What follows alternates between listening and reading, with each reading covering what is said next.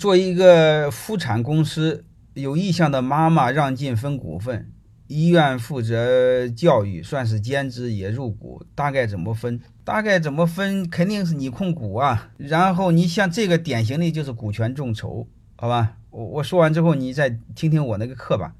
我那个学院那个视频网站上有一那个课，专门讲股权众筹，因为那个是录播课，所以我们不是现场讲。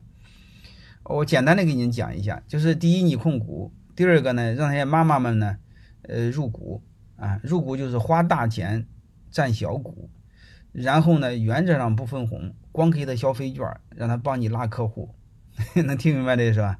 嗯，就这么简单。如果一个医院的那个负责这个妇孕教育，如果是兼职的话，不能专职，你可以先给他干股。你告诉他先干股，合作个两三年，如果合作愉快的话，我把干股转成实股。你千万别给他这个实股，然后他奶奶合作两年不跟你合作了，你这事就不好办了，能明白吗？这个企业快倒闭了怎么办？嗯，今年确实会有一半企业倒闭，可能会有一半人失业，培训机构可能会有百分之八十的失业。想报线下的课，你报就好了，好吧？嗯，联系一下我的助理就好了。一个同学问我问题：和医院退休的几个专家主任可以合作开个医院吗？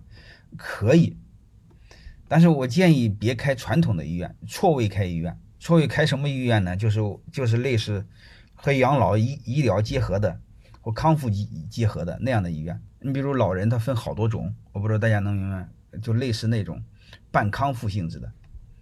为什么做半康复性质的呢？嗯，因为它和医疗结合在一起，嗯，贵呀。还有一个，你可以高档病房有钱呀，就类似这样的是可以的，好吧？就不管怎么着，开医院是可以的。第二个，我建议这个细分品类一定要细分啊，你不要开那个和别人同质化的，好吧？这是的。还有一个，我建议多去两趟日本。呃，我在我理解的，养老院可以分十来种，你选中一种，就是养老和医疗结合的那种。你比如我去过一次。日本，你要知道那个老人洗澡，他如果是半失能或失能是非常痛苦的，他是洗不了，两个人都玩不了。你要是这个人站着，你会发现他很轻松；他是倒下了一个，两个人是玩不了的。哎，你会像日本，他有一个机器，他会帮你翻身，帮你洗澡。你看这不就很很省钱嘛，对吧？所以你会发现这就是需要这个事儿，这半失能的，我认为这就非常好。然后还有一个呢，我去一次去日本的时候，他他模拟就是瘫偏瘫。全瘫，穷人就没治啊，他有钱人他需要用钱买精力买时间，他就发明一个设备，就是很轻，没那么重啊，不像我们看那个机器人吭哧吭哧的，很轻很轻的，就是呃，就像类似穿个春秋装那种，嗯，你穿上了之后呢，你不用动，你脑袋想抬腿，哎，腿就动了，抬胳膊，胳膊就动了。我穿了穿，是真的，好吧？你看，就这个熊熊熊东西，你要卖给那半失能失能的老人。他马上就能找到自信。你要知道，有成就的人老了之后，他最怕的就是别人瞧不起他。你给他这个东西，你会发现他和年轻人没什么两样，爱干什么干什么。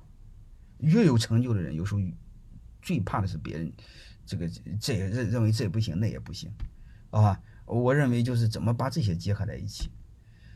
你看，呃，好不好胳膊好腿的挣不着钱，明白了？好胳膊好腿的，你会发现，他最多到你这吃个饭打个牌，你挣不着钱。